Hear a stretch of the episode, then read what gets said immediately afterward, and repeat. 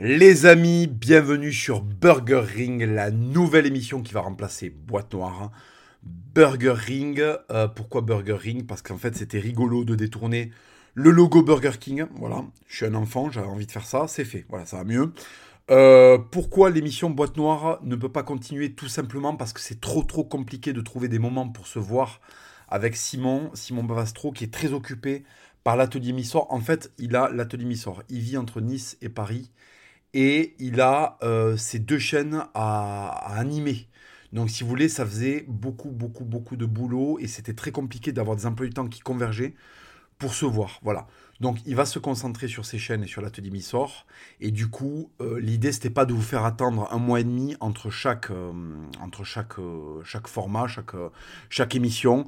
Donc, en fait, vu que Boîte Noire, le concept, c'était de le faire à deux avec Simon, je vais pas appeler ce podcast Boîte Noire je vais l'appeler euh, Burger Ring pour scinder un petit peu la différence. Voilà. Mais ne vous inquiétez pas, ça va être la même chose à, ceci près que je l'animerai seul.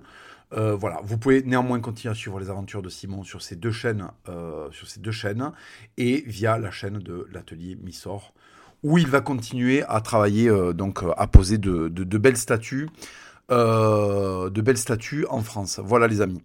Donc, euh, bah, du coup, on se retrouvera non plus sur YouTube, mais sur Spotify. Parce qu'en fait, vous avez été beaucoup à le demander. Euh, apparemment, écouter des podcasts sur YouTube, c'est chiant parce qu'il y a les pubs et euh, ça vous force à avoir l'application ouverte et tout. C'est pas très pratique. Hein. Vous l'avez demandé sur Spotify, le Raptor le fait. Donc voilà, je pense que c'est quelque chose qui va se développer petit à petit. Donc me voici sur Spotify pour ce premier format de Burger Ring. Alors de quoi va parler Burger Ring? Ben, Les amis, un peu de tout. Euh, la semaine dernière, j'ai fait un live pour réagir à la, défaite de Tony Oka euh, face à hum, Carlos Takam. J'ai fait un live. Et en fait, le problème des lives, c'est que euh, déjà, ben, ils vont faire sauter mon Instagram, ce qui est un petit peu ballot. Ensuite, il faut que vous soyez présent. Je ne peux pas forcément les annoncer parce que des fois, j'ai envie de faire un truc et j'ai envie de m'enregistrer direct parce que je suis inspiré. Et, c'est vrai que des fois, j'ai pas le temps de prévenir. Donc voilà, je pense que le podcast sur Spotify, ça va être le truc le mieux pour que, vous puissiez avoir du contenu régulier.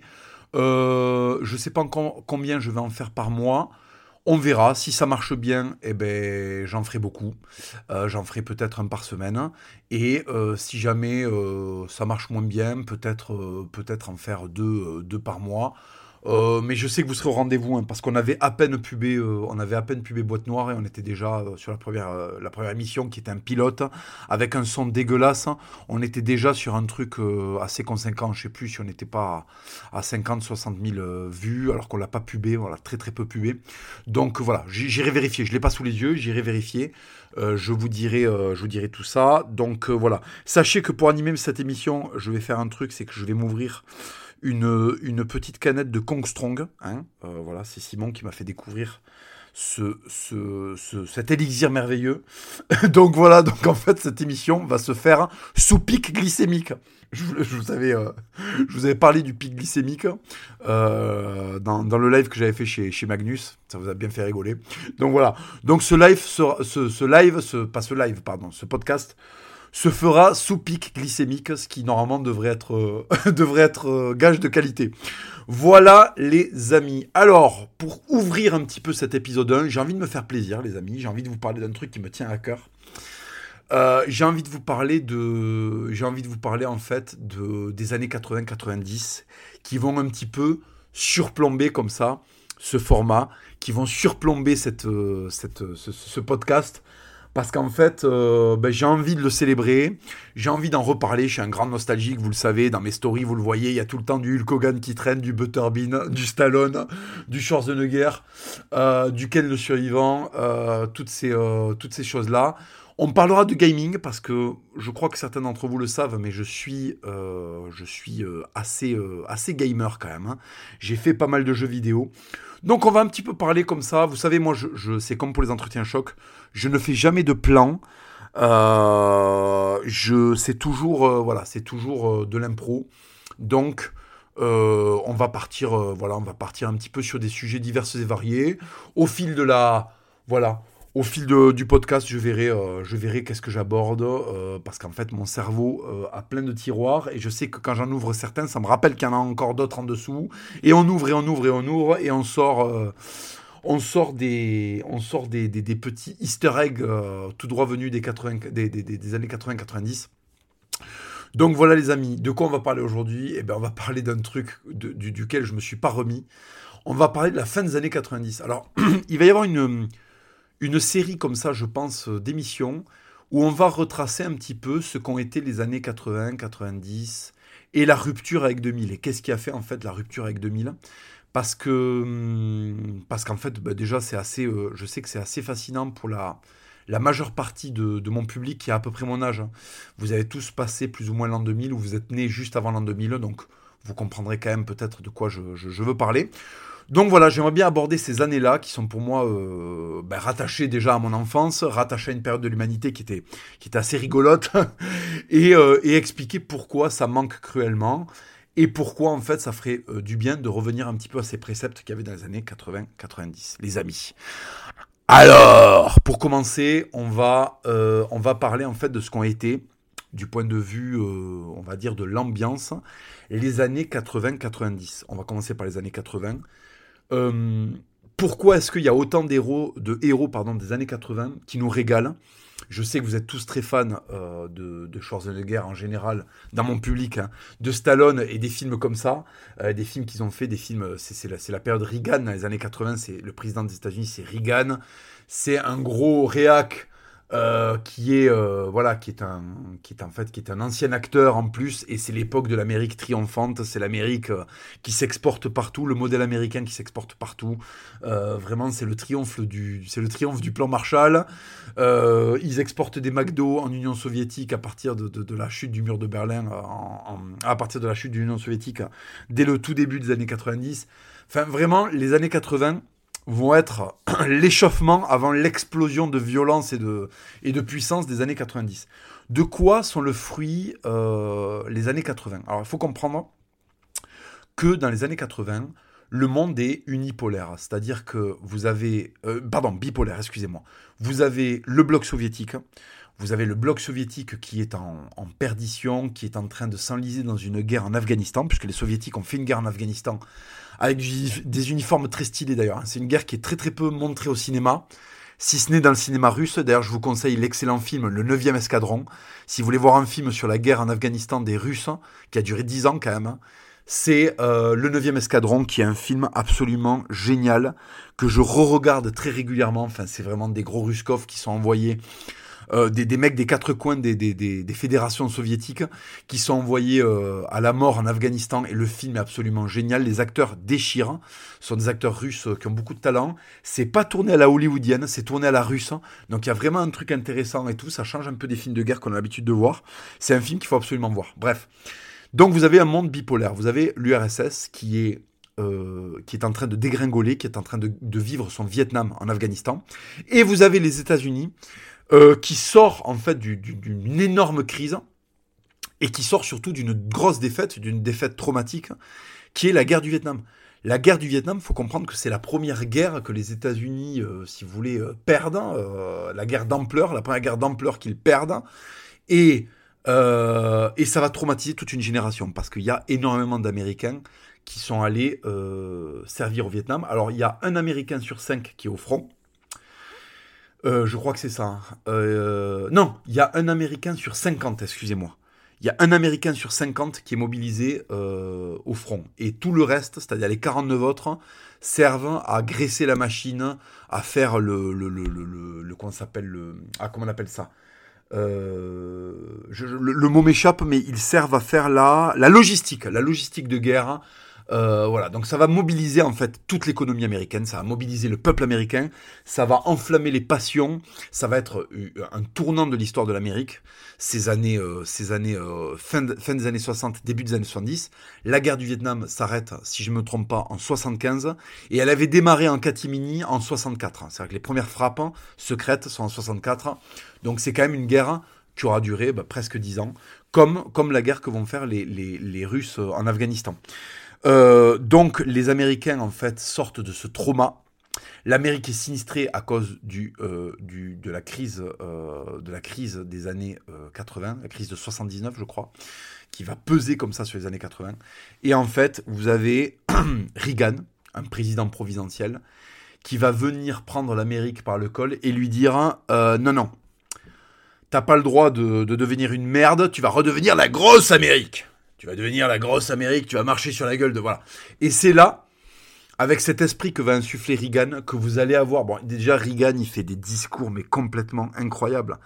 Il fait des discours complètement incroyables, mais à un niveau de, si vous voulez, un niveau de réactionnariat incroyable.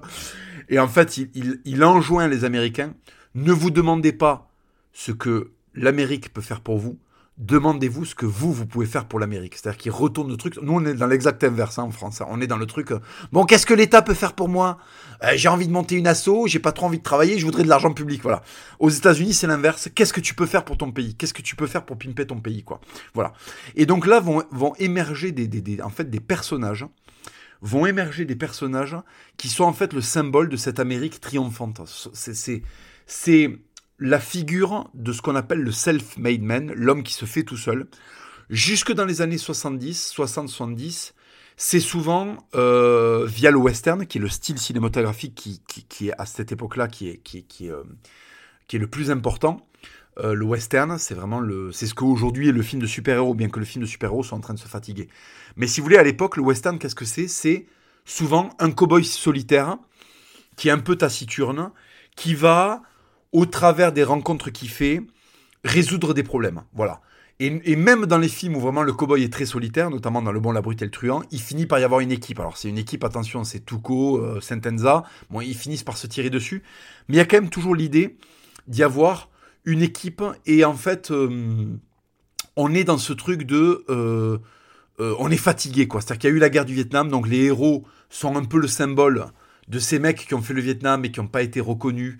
Donc vous avez un western très euh, très poussiéreux avec des avec des héros qui ont beaucoup souffert. On parle de western crépusculaire même, c'est-à-dire que vous avez le western le spaghetti avec Sergio Leone et vous allez avoir le western crépusculaire avec Sam Peckinpah avec Sergio Corbucci qui vont représenter des personnages fatigués, un western fatigué et qui en fait est le symbole de l'Amérique à ce moment-là. L'Amérique à ce moment-là, elle est en train euh, de connaître des bouleversements énorme du point de vue politique, du point de vue industriel. Il y a une pauvreté qui est endémique, il y a des friches industrielles absolument partout. Et euh, vous allez avoir, euh, si vous voulez, un peu cette digestion de cette ambiance dans le cinéma. Ça va se retranscrire dans le cinéma. Le monde commence à fatiguer. Il y a eu les grandes révolutions de mai 68. Et en fait, euh, c'est euh, c'est en fait le, la fin du rêve, la fin du rêve hippie. Vous savez que la, période hippie a été pratiquement euh, la, la, période hippie, c'est la période qui répond en fait à la guerre du Vietnam. C'est-à-dire qu'on est là, ben, en fait, les boomers, quand ils étaient jeunes, ils étaient dans ce mouvement un peu sans être des hippies forcément. Hein, mais ce que nous, on appelle les 68 arts aux États-Unis sont les, les, hippies, en fait. Les 68 arts américains étaient des hippies. Ils étaient contre la guerre. Alors, ils n'étaient pas contre la guerre tant qu'on ne demandait pas aux riches euh, et, aux, et aux, catégories aisées d'aller la faire. Mais tout d'un coup, quand on a commencé à expliquer aux mecs qui avaient un peu de pognon qu'il allait falloir aller faire la guerre aussi avec les, les, les Irlandais, les Italiens et les, et les, et les, et les Polonais et les, et Allemands pauvres du Midwest, euh, là ils ont un petit peu moins kiffé quoi. Les New Yorkais, les, les, mecs de San Francisco et de Los Angeles, ils ont pas trop kiffé quand on a commencé à leur dire bon, va falloir que vous alliez faire la guerre avec les, les, les, les pecnos de les pecnos et les pauvres de, de, euh, de, des campagnes américaines et des, banlieues américaines. Là là tout d'un coup le, gauchiste c'est le gauchiste américain s'est rappelé euh, qu'il était profond profondément euh, contre la guerre. Hein, voilà, parce qu'en fait, quand il s'agit de la faire, hein, euh, c'est pas la même mayonnaise. Donc voilà, donc en fait, c'est la fin du rêve hippie par euh, l'assassinat de, de comment s'appelle, par l'émergence de, comment il s'appelle de, putain de, le tueur en série là. comment il s'appelle? C'est un tueur en série. Manson, Marilyn, non, pas Marilyn Manson, ça c'est chanteur. Euh, oui, Manson, euh, je sais plus comment son prénom, euh, le, tueur en série Manson, en fait, qui avait, formé une secte qui s'appelait la, la, la, Manson Family et qui en fait, euh, en fait assassine euh, Sharon Tate, une actrice américaine, et ça met complètement fin à ce truc hippie aux États-Unis où tout d'un coup les gens se disent putain les jeunes sont dans des sectes, ils fument de la drogue, le mouvement hippie a fabriqué des tueurs en série. En fait, on découvre la figure du tueur en série comme ça euh, euh, pendant pendant la fin plutôt pendant le début pardon des années 70, ça a duré tout le long des années 70. là, l'Amérique est tétanisée et ça met fin en fait au mouvement hippie.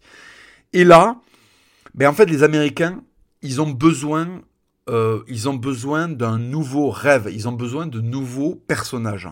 Ils ont besoin de mecs qui sont inébranlables, invincibles, qui peuvent triompher de tout. Et c'est là que vont émerger le, modèle dont je vous parlais, le self-made man, Stallone et Schwarzenegger, c'est-à-dire des types très musclés qui viennent et qui résolvent des problématiques. Enfin, je vous rappelle que dans Rocky, Stallone met fin à la guerre froide en faisant applaudir Gorbatchev à un discours euh, pro-américain. Euh, dans, euh, euh, dans Rambo 3, il gagne la guerre en Afghanistan, quand même, je vous le rappelle.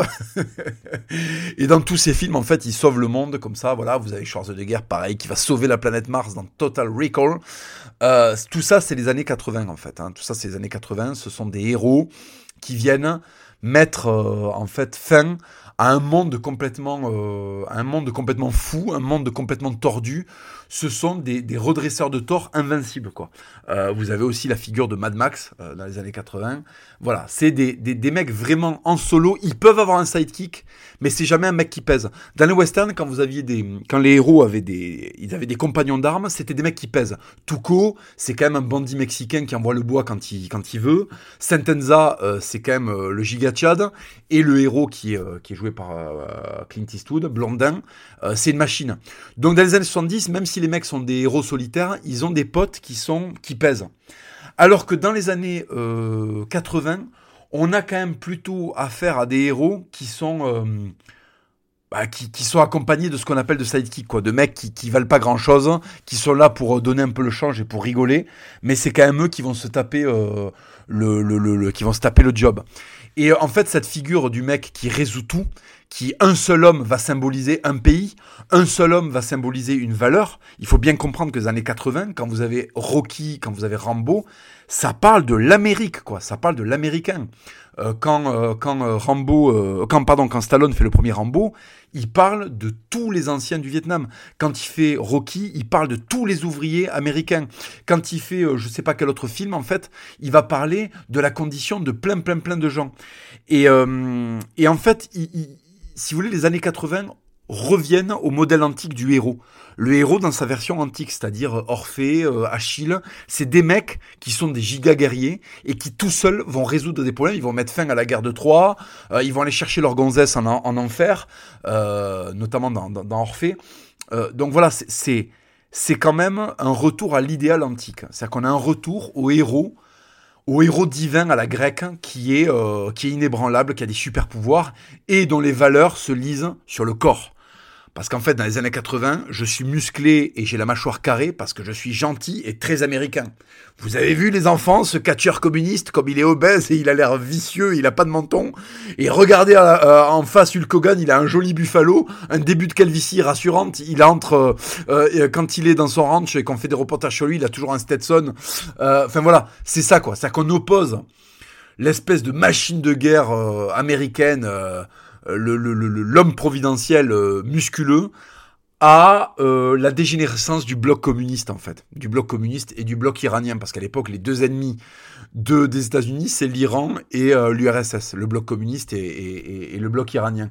Et donc c'est vrai que dans les films les méchants sont soit des communistes, soit des chiites communistes quoi, notamment dans notamment dans True Lies. Alors ça, c'est beaucoup plus tardif, c'est les années 90, mais dans True Lies, je crois que je crois que les méchants, c'est l'aube rouge.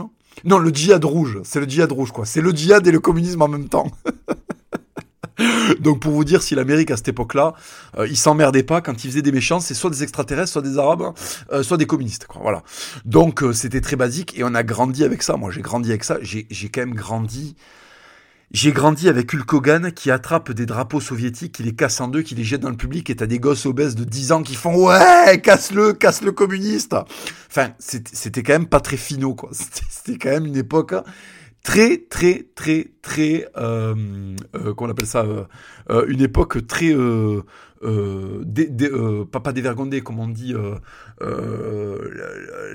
les, les, mecs étaient décomplexés, voilà, excusez-moi. Les mecs étaient décomplexés, quoi. C'était une époque très décomplexée, c'est-à-dire que vraiment, on avait le droit, on pouvait s'abreuver de puissance, et d'ailleurs, ça donnait des séquences complètement abrutissantes. Quand Stallone recharge un flingue, dans Rambo 3 et qu'il envoie la sauce et que ça fait bouger ses gros pecs qu'on filme au ralenti et qu'on a enduit d'huile. Mais calmez-vous les gars. C'est qu'en fait c'est tellement viril que ça devient pédé ou non. Euh, si quand il recharge la, la mitraillette, on fait un petit zoom sur son biceps euh, qui tremble à cause de la mitraillette, à, cause que la mitraillette, elle est, elle est dure à manipuler. Alors j'ai le biceps qui se contracte. Et là, on fait un plan sur son biceps huileux. Et en fait, c'est homo que ça empête. Mais en fait, ça va parce qu'il va tuer des communistes après. Donc du coup, non, ça va, c'est hétéro. Mais quel régal, quel régal. Et si vous voulez, cette, cette, cette période que vont ouvrir les self-made men, en fait, elles vont durer de 80 à 2000. C'est-à-dire qu'en fait, on va avoir des héros de plus en plus décomplexés, de plus en plus puissants, qui à eux seuls vont euh, vont régler des problèmes euh, inextricables.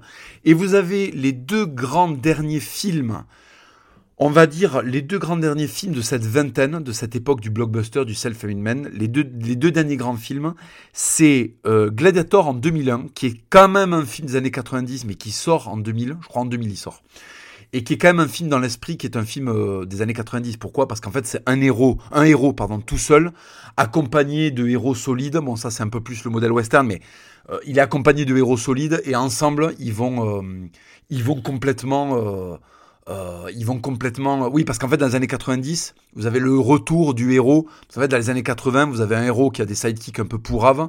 Et à la fin des années 80 et tout le long des années 90, vous avez quand même le retour de l'équipe solide. Sauf que l'équipe solide, c'est plus des cowboys qui ont euh, euh, des gueules burinées, c'est tous des bodybuilders. Notamment, vous le savez, dans ce film que j'adore, qui est. comment il s'appelle Predator. Predator, c'est ça. Predator, c'est le retour en fait au, modèle western. Mais dans les années 90. Des self-made men, euh, plusieurs self-made men, quoi. C'est ça le truc. Et en fait, donc, je vous disais, le dernier film des années 90, c'est Gladiator. Parce que euh, après Gladiator, vous n'aurez plus que des films, à peu près, hein, je, c'est à la louche que je vous dis ça. Mais à partir de Gladiator, vous n'aurez plus que des films qui sont, si vous voulez, euh, euh, des films de super-héros. Ça, ça commence à peu près au milieu des années 2000, les super-héros. On va doucement avoir une transition. Ça, il y a quelques remakes un peu dégueulasses là, toutes les années 2000.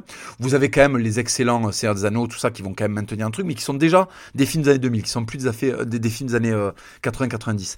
Et vous avez au milieu des années 2000, comme ça, les films de super-héros qui vont commencer. Et là, ça va envoyer, envoyer Batman, Marvel, les Gardiens de la Galaxie, tout ça. Et en fait, on va avoir une, une décennie, voire une quinzaine d'années euh, même, on va arriver à la vingtaine d'années en fait. Putain, quand j'y pense, ça fait 20 ans qu'on se tape des, super-héros, je commence à.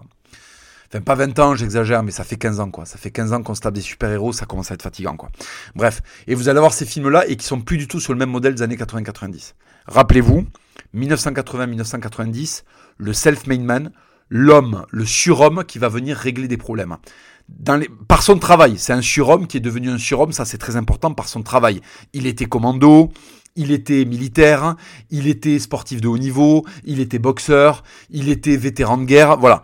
Dans les années 80-90, c'est ça. Dans les années 2000, le super-héros, alors hormis Batman, le super-héros devient un héros parce que en fait, il a hérité de super-pouvoirs ou il a gagné des super-pouvoirs par accident. Ce n'est plus le travail qui fait le héros, mais le destin.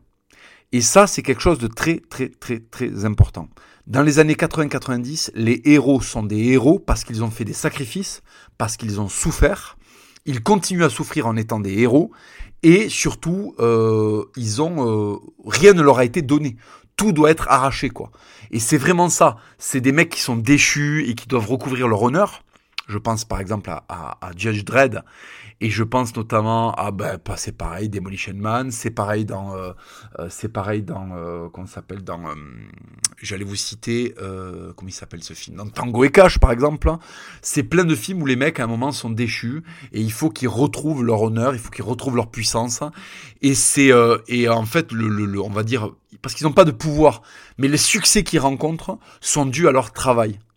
Sont dus à leur passé, sont dus à l'accumulation de souffrances. Et en vérité, les gars, c'était très, très, très, très formateur. C'était très, très formateur. C'est-à-dire que nous, en tant que gosses, on était, euh, on était, on se disait, voilà, ça nous préparait au fait que la vie allait être de la souffrance. La vie allait être une source de souffrance. On était formés à se dire, si je veux un jour être un héros, et non pas un super-héros, si un jour je veux être un héros, il faudra que j'en passe par des trucs difficiles. Et c'est pour ça que les gosses qui ont grandi dans les années 80-90, ils sont allés à l'armée, ils ont, euh, ils sont allés dans les sports de combat, ils sont allés euh, certaines fois dans la muscu, pas tous, hein, mais ceux qui étaient très réceptifs à ça, sont des gens qui sont souvent allés, euh, si vous voulez, un peu au bout de ces, de ces recommandations-là, quoi. Ils sont allés un peu, ils sont allés dans cette philosophie-là de, de se dépasser, d'être le plus souple possible quand ils étaient fans de Van Damme, d'être le plus costaud possible quand ils, étaient euh, fans de Schwarzenegger, d'être le plus classe possible et le plus euh, brave possible et le plus courageux possible quand ils étaient fans de Stallone, d'être le plus d'avoir le plus de valeur possible quand ils étaient fans de, de quand ils étaient fans de Hulk Hogan, c'était ça le truc quoi. C'était ça. Et donc si vous voulez, ces héros-là vont s'éclipser petit à petit au début des années 2000 euh, pour, pour, pour, pour en fait avoir des héros qui symbolisent une puissance qui est héritée, une puissance de destin, une puissance contre laquelle eux-mêmes ne peuvent rien en fait. Hein. Et, euh, et ça en fait c'est très concomitant à ce qu'il va se passer politiquement aux États-Unis. Donc je vais raccrocher le wagon avec ce, que ce dont je vous parlais au départ sur la politique. En fait, il faut comprendre que donc les années 80, c'est le retour à la puissance des États-Unis. Il y a eu une crise, il y a eu le Vietnam toute la décennie des années 80 va préparer les Américains à recouvrir leur puissance. Puissance qui va s'exprimer dans les années 90 avec une explosion de la réussite américaine. Les athlètes américains sont les meilleurs au monde, l'armée américaine est la plus grosse au monde, et les shows et les films américains sont les plus regardés au monde. Donc à ce moment-là, l'Amérique devient la première puissance mondiale que ce soit en termes d'influence, que ce soit en termes militaires, que ce soit en termes sportifs. C'est-à-dire dans l'expression pure de la puissance. Dans l'expression pure de la puissance. Et comment ça se concrétise? Ben, Regardez les sportifs des années 90. C'était Mike Tyson. Je vous fais pas de dessin.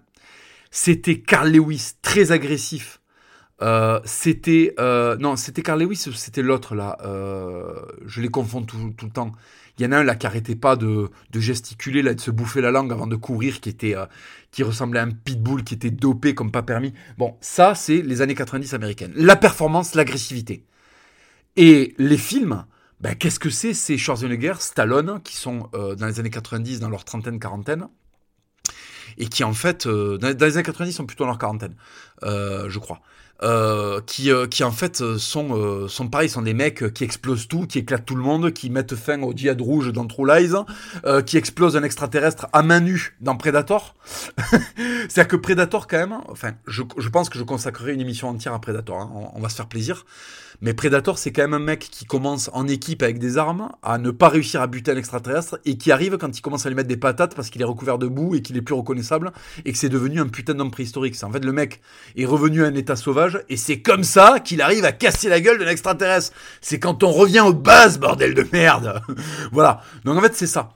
Les années 80-90, les années 80, je vous le répète, préparation à la puissance, on se réapproprie sa puissance. Et en les années 90, c'est l'explosion. Donc je vous parlais des sportifs, je vous parlais des acteurs.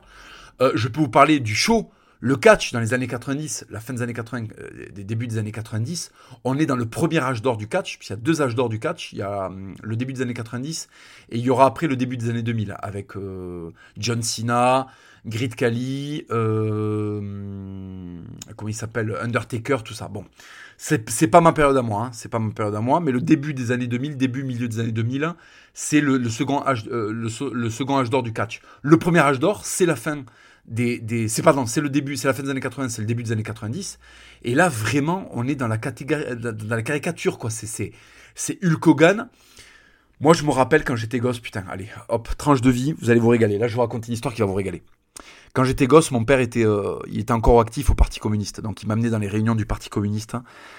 Euh, bon, allez, je, je, vous raconte pas les réunions du Parti communiste parce que c'est pareil, il faudrait que je fasse une émission dessus, mais bon, voilà, c'était déjà qui, euh, manteau en cuir un peu usé, qui disait euh, Et la pauvreté dans le monde Et alors, la pauvreté dans le monde Ouais, parce qu'ils avaient plutôt l'accent du Sud. Et merde Et les ouvriers, les ouvriers, merde, quoi. Bon, tout le monde était, euh, tout le monde travaillait l'éducation nationale, mais ça, ça parlait des ouvriers, ben bref. Bon, c'était encore un peu plus digne que maintenant. Hein. C'était un parti communiste qui était quand même un peu plus stylé que maintenant, parce que je mens, il y avait quand même des ouvriers dans le tas. Il y avait quand même des ouvriers. Je, dis un peu de la merde parce que quand même dans ces réunions-là, il y avait encore un peu des mecs solides. Mais ça commençait déjà à y avoir des profs, euh, tu vois, tes profs de français, qu'est-ce que tu viens me parler de l'international, de quoi tu parles? Euh, Oui, le prolétariat, ta gueule, ta gueule. Tu fais des postes café, tu fumes des Marlboro light, ta gueule. Donc en fait, mon père m'a amené dans dans ces réunions, ça parlait sur je sais pas quoi, tel truc. Bon, euh, c'était pénible. C'était des débats interminables sur euh, à quel point le monde n'allait pas et à quel point il nous fallait plus de collectivisation et de goulag pour que ça aille mieux. Et en fait, donc mon père, euh, mon père était très très très circonspect à l'égard de tout ce qui venait des États-Unis. C'est-à-dire que mon daron, il supportait pas qu'on qu'on regarde Caraïbes Offshore, cette série inénarrable sur euh, Hulk Hogan euh, qui, qui, va en bateau euh, défoncer les ennemis de l'Amérique et les ennemis du capitalisme. bon bref. Et en fait, moi j'avais pas, euh, j'avais pas le câble, j'avais pas les chaînes cryptées. Donc à l'époque il y avait que six chaînes et le catch n'était pas rediffusé. Le catch n'était pas rediffusé. Donc comment je pouvais accéder au catch? Attendez, je bois un petit peu de Kong Strong, deux secondes. Ah, putain, qu'est-ce que c'est bon. Euh, je n'avais pas accès donc aux rediffusions du catch. Donc qu'est-ce que je faisais? J'allais au puce et j'achetais un an plus tard les VHS qui étaient remises à la vente, les VHS du WrestleMania, donc de la finale du catch. Et des cassettes de catch en général qui étaient de plus ou moins bonne facture, des, VHS. Donc on, achetait ça 15 euh, francs. À l'époque, 15 francs. Ce qui doit faire 1 euro. 15 euh, francs, ça fait 2 euros. 15 francs, ça fait 2 euros. Ouais, à peu près, 2 euros et quelques. Donc on achetait ça, euh, on rentrait à la maison, on la glissait dans le magnétoscope, et là on prenait 1h30 de... Alors ça je l'ai raconté dans mes bouquins, donc je, je vais pas... Je, cet épisode je l'ai raconté dans mon bouquin. Et en fait on regardait le catch, et tout d'un coup, je pensais que mon père était au boulot. Et en fait il rentre dans la pièce où il y avait la télé, et il me voit, il regarde l'écran, il me voit en train de manger du sucre, et il voit à l'écran Hulk Hogan avec un, un drapeau américain sur les épaules, arracher un drapeau communiste, le casser en deux, le jeter et des gosses dans le public faire ouais Et lui, il était communiste en fait. Mon père était communiste. Voilà. Il y Hogan qui était mon, qui était un peu mon, mon, dieu vivant quand j'étais gosse. Casse un drapeau soviétique, casse un drapeau communiste le jette dans la foule. Donc là, c'était, euh, oulala, ça c'était, voilà.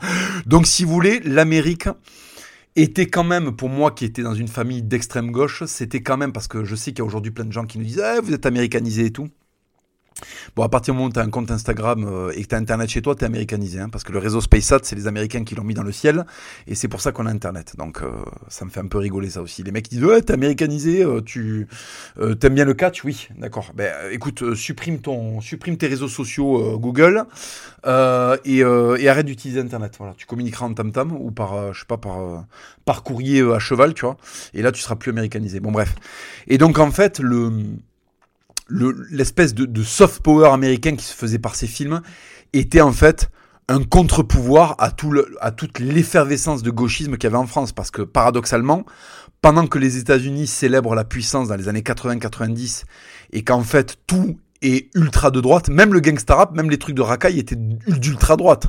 C'était dominer, être fort physiquement, euh, soulever euh, des haltères et aller plomber le gang d'en face. Il fallait être territorial, fallait avoir des pits. Euh, enfin, c'était c'était quand même tout était un appel à la puissance. Et c'est pour ça que c'était très stimulant d'être né dans les années 80-90. Et enfin, en tout cas, de grandir pendant les années pardon 80-90. Et en fait, le le en France, c'était l'inverse, c'est-à-dire qu'en France, on était dans le triomphe politique de l'extrême gauche.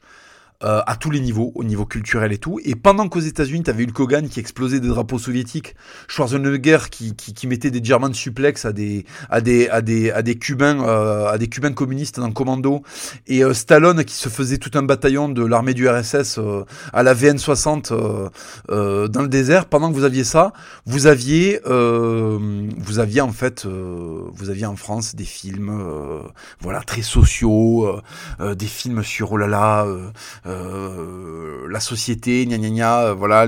Bon, c'était pénible. Et c'est pour ça qu'en fait, ça nous a beaucoup marqué, les enfants français qui ont été élevés à la, à la, au soft power américain des années 80-90, parce qu'en fait, c'était un tel contraste avec la France qu'on vivait, euh, que c'était absolument fabuleux.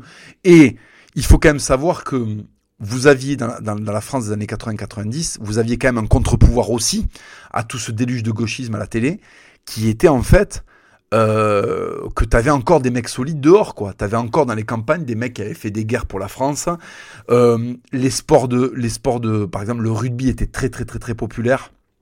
Vous aviez des sports comme ça qui étaient très rudes et il y avait un esprit encore en France qui n'était pas du tout un esprit euh, gauchisant euh, euh, comme on pourrait ça, enfin comme ça serait difficile de l'imaginer maintenant quoi. Donc si vous voulez, tout ce, toute cette explosion de violence dans les années 80-90 a été une petite goutte de, une petite goutte de, une petite graine qui a été implantée dans le cerveau et qui, et qui a mis du temps à éclore parce que moi je suis resté euh, de gauche par fidélité familiale et puis par influence parce que nous on a pris, on a pris une, une éducation nationale qui était extrêmement, euh, extrêmement de gauche. Euh, plein la gueule quoi. C'était les radios qu'on écoutait étaient d'extrême gauche hein, ou avaient des, avaient des idées d'extrême gauche. Euh, donc, si vous voulez, c'était euh, c'était très très très compliqué d'entretenir une pensée, euh, une pensée de droite, self-made man, une pensée de réussite, une, une, pensée de je veux tout casser, en ayant juste le modèle français. Et, et c'est pour ça qu'en fait, il y, en a beaucoup qui ont du mal à comprendre pourquoi des personnages aujourd'hui qui se présentent comme étant des personnages de droite sont très sur certains aspects très, très américanisés, mais parce que l'Amérique nous a sauvés à certains égards euh, d'un gauchisme français qui était désespérant. Moi, je me rappelle euh, que vraiment, tu, tu, regardais les films français de l'époque, hein, alors à part les visiteurs et tout, hein, parce qu'il y avait quand même quelques perles, mais tu regardes les films français de, l'époque, c'était quand même beaucoup des trucs, bon, c'était germinal, quoi c'était germinal, c'était des ouvriers qui en chiaient, euh, avec des histoires sordides, des accidents, des coups de grillou. C'est un film génial, hein, germinal. Mais ce que je veux dire, c'est que c'est pas ça qui te sort, qui te pousse à sortir, à t'enquiller quatre rounds avec ton collègue, euh, à avoir envie euh, de performer dans la vie, quoi. Quand tu regardais ce film, tu te disais putain, je suis content de, putain, je suis content d'être en vie. Ah, c'est un peu léger, c'est un peu court, jeune homme, quoi. C'est-à-dire que les films doivent, quand même servir à nous exalter. Et c'est vrai que le modèle américain est exaltant. Alors il y avait un contre-modèle à cette époque-là. Parce qu'il y avait, pas un contre-modèle, pardon, il y avait un modèle parallèle à tout ça. Dans les années 70, fin des années 80, euh, pardon, dans les années fin 80, 90, vous avez le soft power japonais qui débarque via les animés.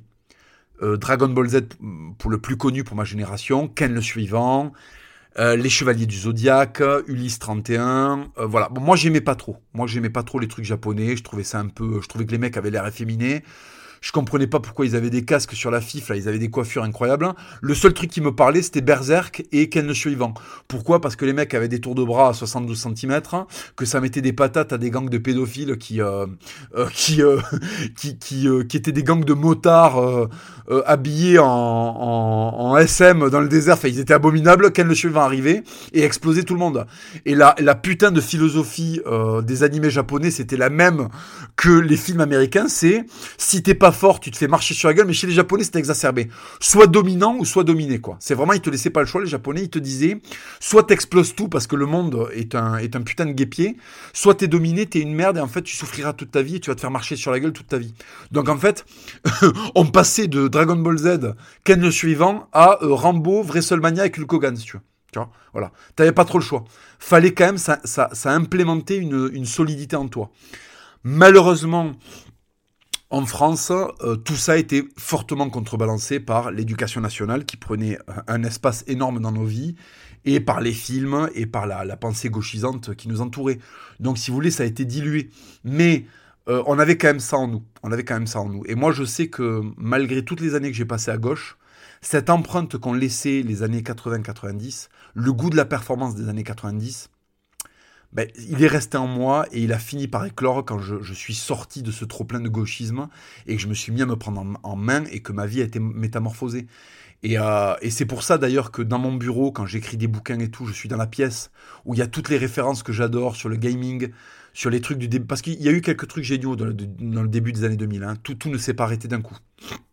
Mais j'ai toutes ces références parce qu'elle me rappelle à quel point ça me délivrait des envies de puissance quand j'étais gosse, quoi. À quel point ça me, ça me parlait, à quel point ça me faisait rêver, à quel point les modèles qu'on avait étaient sains, quoi. Euh, quand tu voyais des, des, putains de bodybuilders qui étaient successful, qui avaient des gonzesses, qui étaient dévoués à leur pays, qui étaient des nationalistes, des patriotes, qui étaient des mecs euh, qui avaient des potes solides, qui, conduisaient des Alam 4x4, ouais, c'est caricatural, mais non, en fait. Non. L'homme est fait pour exprimer sa puissance et elle s'exprime dans tout. On préfère les grosses baraques que les toutes petites. On préfère euh, les, grosses bagnoles que les toutes petites. C'est comme ça, c'est dans nos caractères de garçon. Donc, la gauche aujourd'hui, ou en tout cas le, le, le, on va dire la, bien-pensance, essaie de nous réprimer, d'arrêter d'avoir envie d'aller vite, de, de, réprimer la testo, de faire disparaître la testo. Euh, en nous disant conduis des plus petites voitures, va pas trop vite. Euh, là, c'est une zone à 30. Euh, non, mais ne fume pas ce gros cigare, c'est caricatural. Non, mais t'as pas besoin de manger autant de steak. Merde Est-ce qu'on peut vivre, bordel? Est-ce que je peux vivre comme mes héros dans les années 80-90 est-ce que je peux faire comme dans Schwarzenegger, comme dans Commando, Schwarzenegger? Le film s'ouvre, il est en train de porter un tronc. Il est en train de porter un, un tronc, le gonze. C'est un vétéran de l'armée, il porte un tronc. Est-ce que j'ai envie d'être lui ou est-ce que j'ai envie d'être, je sais pas quel acteur figurant dans Germinal qui meurt à cause d'un coup de grisou et, il est à, deux francs de l'heure en ancien franc Est-ce que j'ai envie d'être ça? Non, j'ai envie d'être Schwarzenegger qui porte un tronc. Est-ce que j'ai envie d'être un gonze qui va mal en France et qui tousse Et c'est une histoire avec euh, je sais pas quel acteur français qui dégoûte, avec Daniel Auteuil qui fait je sais pas qui Ou est-ce que j'ai envie euh, d'être gros Dutch dans Gros Predator qui envoie des grosses salves de M14 dans la fif d'un extraterrestre qui fait 2 mètres et qui a le même tour de biceps euh, que Grid Kali à sa grosse époque? Est-ce que j'ai envie d'être ça? Oui, j'ai envie d'être ça en fait. Pourquoi vous me cassez les couilles? Pourquoi est-ce qu'on est dans une période où c'est incriminé de se fumer des gros cigares? Oui, c'est stylé de se fumer des gros cigares. Qui fume des gros cigares? Les dictateurs cubains, euh, euh, les, les, mecs américains sur des bases pendant qu'on leur fait des briefings, tel gros Schwarzenegger dans encore une fois Predator. Est-ce que oui, j'ai le droit de vouloir des gros steaks Est-ce que j'ai envie de manger de la grosse viande parce que ça va nourrir mes très gros muscles? Parce que ouais, au fond de moi, même s'ils sont pas aussi gros, il y a un peu de musculature du Hogan. Voilà. Est-ce que j'ai envie de porter un short avec le lourd drapeau de mon pays, comme Gros Butterbean quand il mettait des patates en se jetant et qu'il anesthésiait des gonzes qui faisaient euh, deux fois sa taille? Oui. Oui, est-ce que j'ai envie qu'on arrête de me casser les couilles avec les zones 30 alors qu'il n'y a jamais d'accident euh, dans ces zones-là, à part quand c'est des femmes ou des vieux qui conduisent? Est-ce que j'en ai plein le cul que quand je vais au centre-ville? Oui, alors là c'est 30 euros pour deux heures. Mais qu'est-ce que c'est que cette histoire? Qu'est-ce que c'est que cette histoire en fait? Pourquoi tout pourquoi tout aujourd'hui est devenu un empêchement de se réaliser et un empêchement d'avoir envie de puissance. Eh, la muscu, c'est de la gonflette. Eh, les sports de combat, mais tu vas faire quoi comme une arme? Et alors? Est-ce que je vais euh, me la mettre sur la FIF à la boxe depuis euh, autant d'années pour pouvoir euh, me battre contre un mec qui un flingue? Non, c'est pour ce que ça m'amène. C'est pour la discipline que ça m'amène. C'est pour avoir l'habitude d'en prendre plein le mufle. Quand plein le mufle, des patates dans le mufle, après tu vois la vie différemment. J'en ai parlé 100 fois de ça. Est-ce que les jouets qu'on avait dans les années 90, putain, c'était des gonzes avec des flingues et des gros biceps? Est-ce que Robocop, euh, pour faire appliquer la loi, on va foutre un robot et il va arrêter de faire du social? Oui, oui. Et en fait, le monde était pur à ce moment-là, bordel. Le monde était pur. Euh, L'Amérique des années 90, c'est la première guerre d'Irak. Alors moi, je suis contre la première guerre d'Irak parce qu'en fait, ils sont, allés... Euh, ils sont allés emmerder Saddam Hussein alors qu'il s'était, il s'était, euh, il avait tous encouragé à attaquer l'Iran. Et en fait, euh, quand Saddam Hussein a voulu se faire rembourser tout ce qu'il avait mis pour, euh, pour servir les puissances occidentales en allant attaquer l'Iran, ben, il allait assiéger le Koweït pour, pour, se, pour, se, en fait, pour, se, pour se rincer un peu sa dette. Et en fait, là, on lui a fait une guerre. Donc les Américains ont débarqué. Et la puissance américaine a été tellement violente qu'en fait, ils ont gagné la guerre en trois semaines. Quoi. Il y a eu trois semaines ou un mois de, de, de, de guerre du, de guerre du, Koweït, en fait, et ils ont triqué Saddam Hussein du, Koweït, euh, c'était la pleine puissance. Et en fait, ce que je veux vous dire, c'est que les années 90, excusez-moi, hein, je, me suis un peu emballé là sur, euh, le goût à la puissance des années 90, mais c'était ça. Tu te posais le cul devant la télé, tu voyais une armée remporter une guerre en trois semaines. Euh, je ne sais pas si vous vous rendez compte. Je ne sais pas si vous vous rendez compte. C'est à ce moment-là, tout était, tu putain, tu regardais un match de boxe, c'était que des animaux, quoi, c'était que des surhommes. C'est la boxe des années 90, putain, c'était une boxe d'une agressivité. Les, mecs ont fini avec le cerveau déglingué. euh, c'était quand même les joueurs de football américain qui se tiraient des pruneaux dans le cerveau de tellement qu'ils avaient donné euh, dans leur putain d'équipe, dans les Raiders ou dans les je sais pas quoi là, les, les Dolphins Miami. C'était ça quoi. C'était ça les années 90. C'était le sacrifice pour un idéal quoi. Et avec tout ce que ça, comporte de tragédie. Et en fait, oui, excusez-moi, qu'est-ce qui va mettre fin à tout ça? C'est euh, non pas le passage à l'an 2000 en réalité, c'est 2001. 2001, vous avez un avion qui rentre dans les deux tours à New York.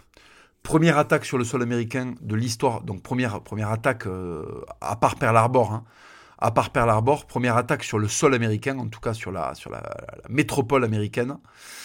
Et euh, ça, ça a mis fin au sentiment d'invincibilité américaine. Il faut comprendre que les années 90 ne s'arrêtent pas en 2000, elles s'arrêtent le 11 septembre 2001. Les Américains comprennent qu'ils ne sont pas invincibles, que malgré les muscles, on pas, euh, on ne peut pas faire du monde ce qu'on veut, et qu'il y a en fait, euh, il y a des puissances, il y a des méchants qui sont plus puissants que ce qu'on pensait. Et ça, si vous voulez, le, les attentats du, du, du 11 septembre sont en fait le basculement entre l'ancien monde et le nouveau. Et ce basculement va être notamment accéléré par d'une part l'émergence d'Internet. Internet est créé en 95, ou il devient public en 95 plutôt. Il devient public en 95, mais il ne sera massivement adopté par les foyers qu'à partir des années 2000. Il sera omniprésent dans les foyers à partir des années 2000, pas avant. Et il y aura quelques foyers qui avaient Internet avant dans les années 90, mais massivement, Internet arrive au début des années 2000 avec des abonnements qui permettent d'être très longtemps sur Internet. D'accord? Et la téléphonie mobile la téléphonie mobile qui change complètement la, face du monde. Vous savez que à chaque grande révolution, le monde change de manière drastique. Vous avez eu la révolution du feu, vous avez eu la révolution de la vapeur qui a complètement changé la face du monde et qui a permis l'industrialisation. Vous avez euh, l'électricité qui a été une nouvelle révolution. Et après tout ça, la révolution suivante, ça a été le nucléaire, qui encore une fois a fait passer l'humanité dans une nouvelle phase, c'est-à-dire qu'on ne fera plus jamais la guerre comme avant, les villes ne seront plus jamais comme avant, euh, le monde ne sera plus jamais comme avant, et après le nucléaire, la grande révolution, vous voyez, c'est le feu, la vapeur, l'électricité, le, le nucléaire, et la dernière grande révolution, c'est la téléphonie mobile et l'Internet. Téléphonie mobile et l'Internet qui sont arrivés en même temps la téléphonie, la téléphonie mobile et, l'Internet vont profondément changer euh, les, us en Occident, la façon de voir les choses en Occident. Et ça, cette, cet Internet va en fait mondialiser le monde. La mondialisation dont on vous parle tout le temps, elle a démarré à ce moment-là. Elle a démarré au début des années 2000. Les choses vont aller plus vite. Et n'importe quel mec va se connecter à Internet et comprendre comment est la vie. Par exemple, moi, en tant que jeune Français, je me connecte sur Internet au début des années 2000. Je regarde des vidéos qui se passent aux États-Unis, des vidéos qui se passent au Mexique. Et je commence à presque ne plus avoir besoin de voyager parce que le monde devient un village.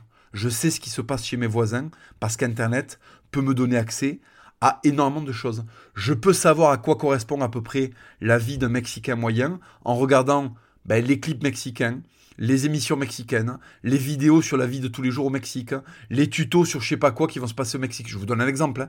Mais ce que je veux dire, c'est qu'Internet, tout d'un coup, a réduit le monde. Avant, le, héros américain était un héros qui était invincible parce que le monde était quelque chose de lointain. Et, euh, euh, si vous voulez, il y, avait il y avait une distance comme ça entre le monde et le héros, et on se disait, bon, euh, le, monde est, le monde est vaste, c'est quelque chose d'un peu informe, et en fait, notre héros, pas grand chose peut lui arriver parce qu'il est américain. voilà, c'était un peu ça le truc. Et en fait, maintenant que le monde révèle ses secrets et qu'on peut voir les guerres en direct, parce que la guerre d'Irak a été euh, presque retranscrite en direct sur YouTube, elle a été retranscrite en direct à la télé.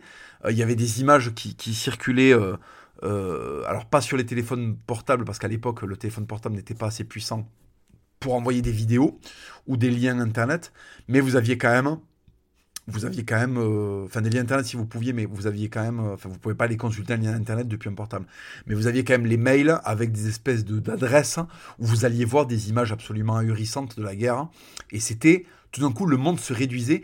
Et ce qui paraissait très très lointain devenait quelque chose de très très proche, devenait quelque chose qui avait euh, en fait une proximité qui était inégalée avant.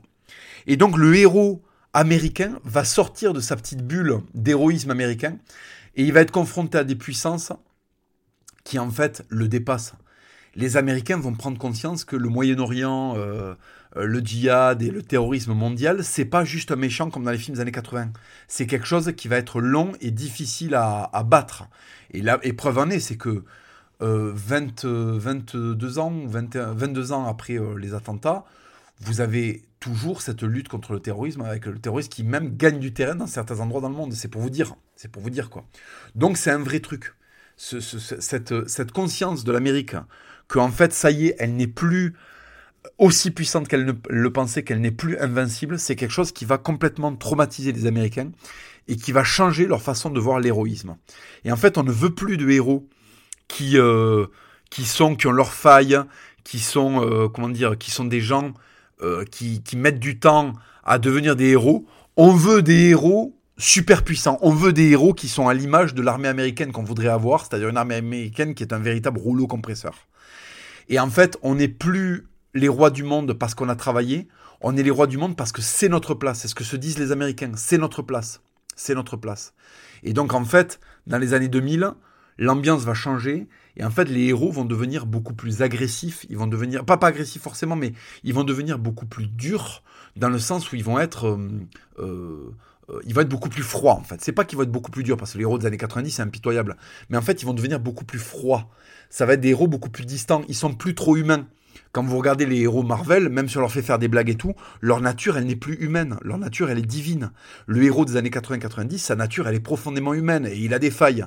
Le héros des années 2000, le héros qui va émerger dans les années 2000, c'est un héros qui est euh, surhumain. Il n'appartient même plus à l'espèce humaine. Quand on prend Hulk, ben, c'est plus un être humain. Quand on prend Superman, c'est un extraterrestre. Quand on prend euh, Spider-Man, il a été piqué par une araignée, il est modifié génétiquement. C'est fini le héros de facture humaine. On est dans le héros surhumain, on est dans la machine même des fois. Et ça, c'est euh, aussi les années 90 qui commencent à l'amener avec Terminator et tout. Mais le, héros devient euh, quelque chose de surhumain, voilà, de surhumain. Euh, le, héros des années 90 était surhumain en restant humain. Le, héros des années 2000 va être un héros surhumain qui n'est même plus de nature humaine pratiquement. Voilà. Par exemple, Thor est un dieu.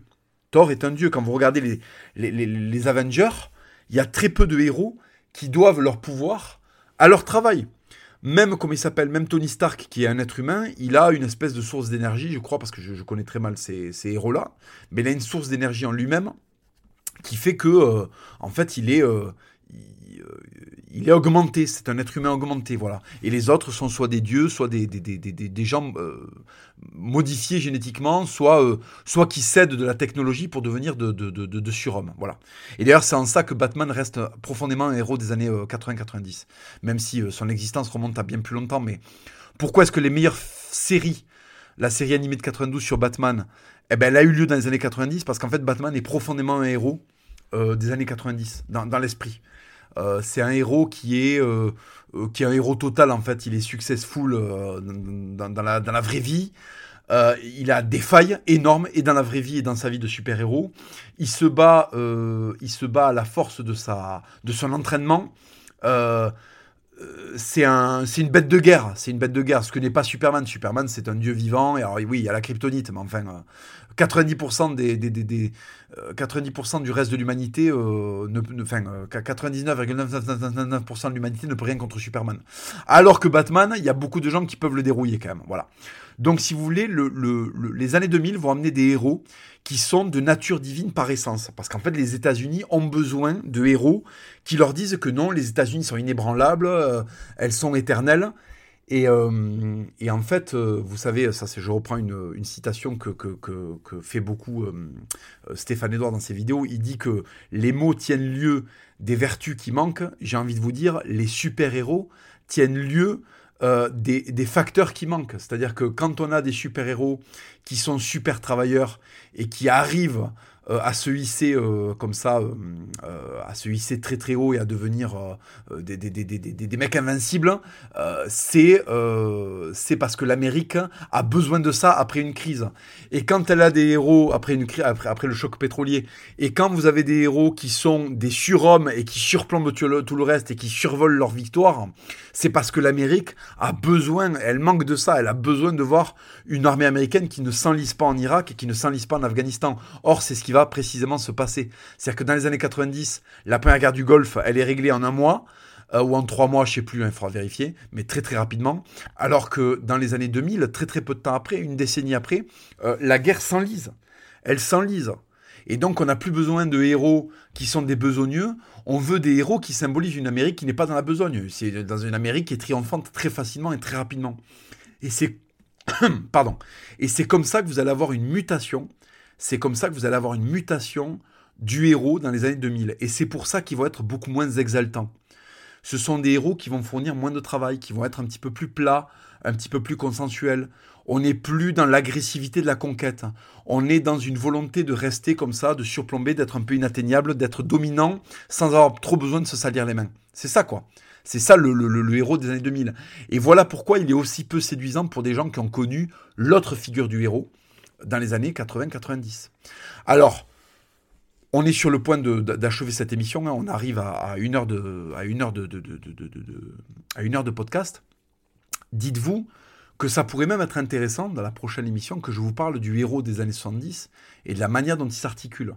Euh, parce qu'en fait, euh, ce héros des années 70, il correspond à une Amérique très très fatiguée. Il a aussi, euh, il a aussi une forme d'héroïsme qui est différente du héros des années 80-90. Et les gens les gens qui aimaient les westerns, les gens qui, qui, avaient été bercés par cet héroïsme-là, du loup solitaire, ils ont été un peu gênés par le côté très, euh, très plastique des héros des années 80-90. Donc là, je suis en train de glorifier les héros qui correspondent à ma période à moi, mais en réalité, ils étaient déjà un petit peu des, pas des contre-modèles, mais ils étaient déjà une, oh, j'irai pas jusqu'à dire une dégénérescence, mais ils étaient déjà une déformation de la pureté du héros des années 70. Voilà.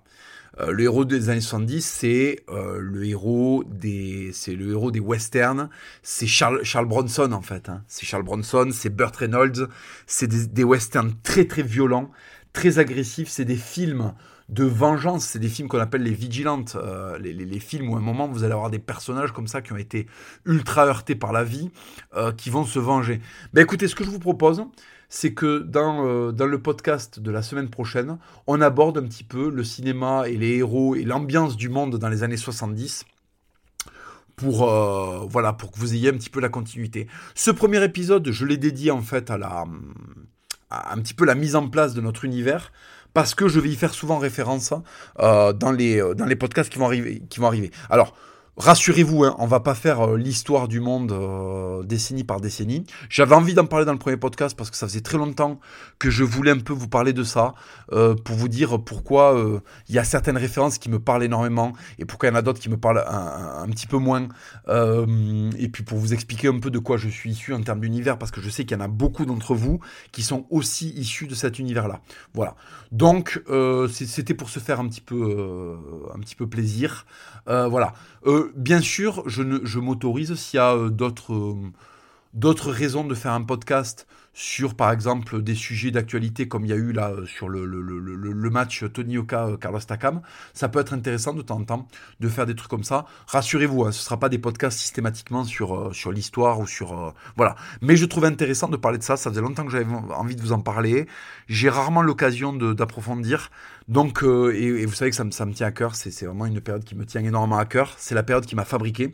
Donc voilà, je voulais vous en parler pour vous compreniez un petit peu quelle est la, source d'inspiration euh, qui va euh, donner son souffle épique euh, à ce tout nouveau podcast. Voilà les amis.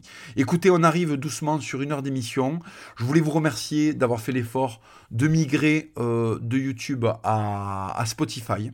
Euh, c'est très sympa de, votre part et puis c'est sympa de, prendre de votre temps pour m'écouter. J'espère que c'est agréable à écouter, que c'est des choses qui vont vous apporter quelque chose, qui vont, des podcasts qui vont vous apporter des, choses qui vont vous donner envie peut-être de vous re-regarder euh, les classiques que j'ai mentionnés. Euh, peut-être pour les plus jeunes aussi, de découvrir un univers qui peut leur paraître un petit peu désuet et peut-être qu'avec ces clés de compréhension là, ben, vous aurez plaisir à regarder ces films que vous trouviez un peu, voilà, un petit peu dépassés, comme par exemple Predator dont je parle souvent, ou l'inénarrable Conan, qui est aussi un déluge de, d'esprit de, de, et, d'autofascisme assez assumé. Donc, euh, donc voilà les amis. Voilà, écoutez, euh, prenez soin de vous. Rendez-vous donc, euh, eh ben, pourquoi pas la semaine prochaine, ça pourrait être sympa. Rendez-vous la, la, semaine prochaine pour un, podcast que je posterai après, peut-être le dimanche soir, ça peut être pas mal. Dimanche matin, j'irai à la messe, ça me détendra. Et puis le dimanche après-midi, on pourra parler de, de plein de trucs. Et, et vous postez donc ce podcast sur Spotify le dimanche soir ça me paraît une bonne, euh, une bonne date, hein. euh, un bon jour de la semaine. Puis comme ça, vous, pourrez, vous aurez toute la semaine pour l'écouter. Euh, moi, les podcasts du Raptor, je les écoute rarement au moment où ils sortent, je les écoute quand j'ai un trajet à faire. Donc voilà les amis, on sera un petit peu sur ce, modèle-là. Voilà. merci à tous pour votre écoute, merci de m'avoir accordé du temps. Je vous dis à la semaine prochaine pour de nouvelles aventures. Et écoutez, voilà, euh, envoyez-moi vos, questions pour la semaine prochaine. Euh, on essaiera de faire par exemple euh, une durée d'une heure et demie, par exemple avec une, heure où je, une heure où je vous parle un peu de, sujets qui me tiennent à cœur, et puis une, petite demi-heure de, réponse à vos questions, parce que je sais que vous aimez avoir de l'interactivité, c'est bien normal. Donc, donc voilà, envoyez-moi vos questions sur mon Instagram, je les noterai et je répondrai à vos questions la semaine prochaine. Voilà les amis. À très bientôt, merci pour votre écoute. Hein. Et puis euh, voilà, on n'oublie pas les années 90. On les garde au fond du cœur. À la prochaine. Ciao.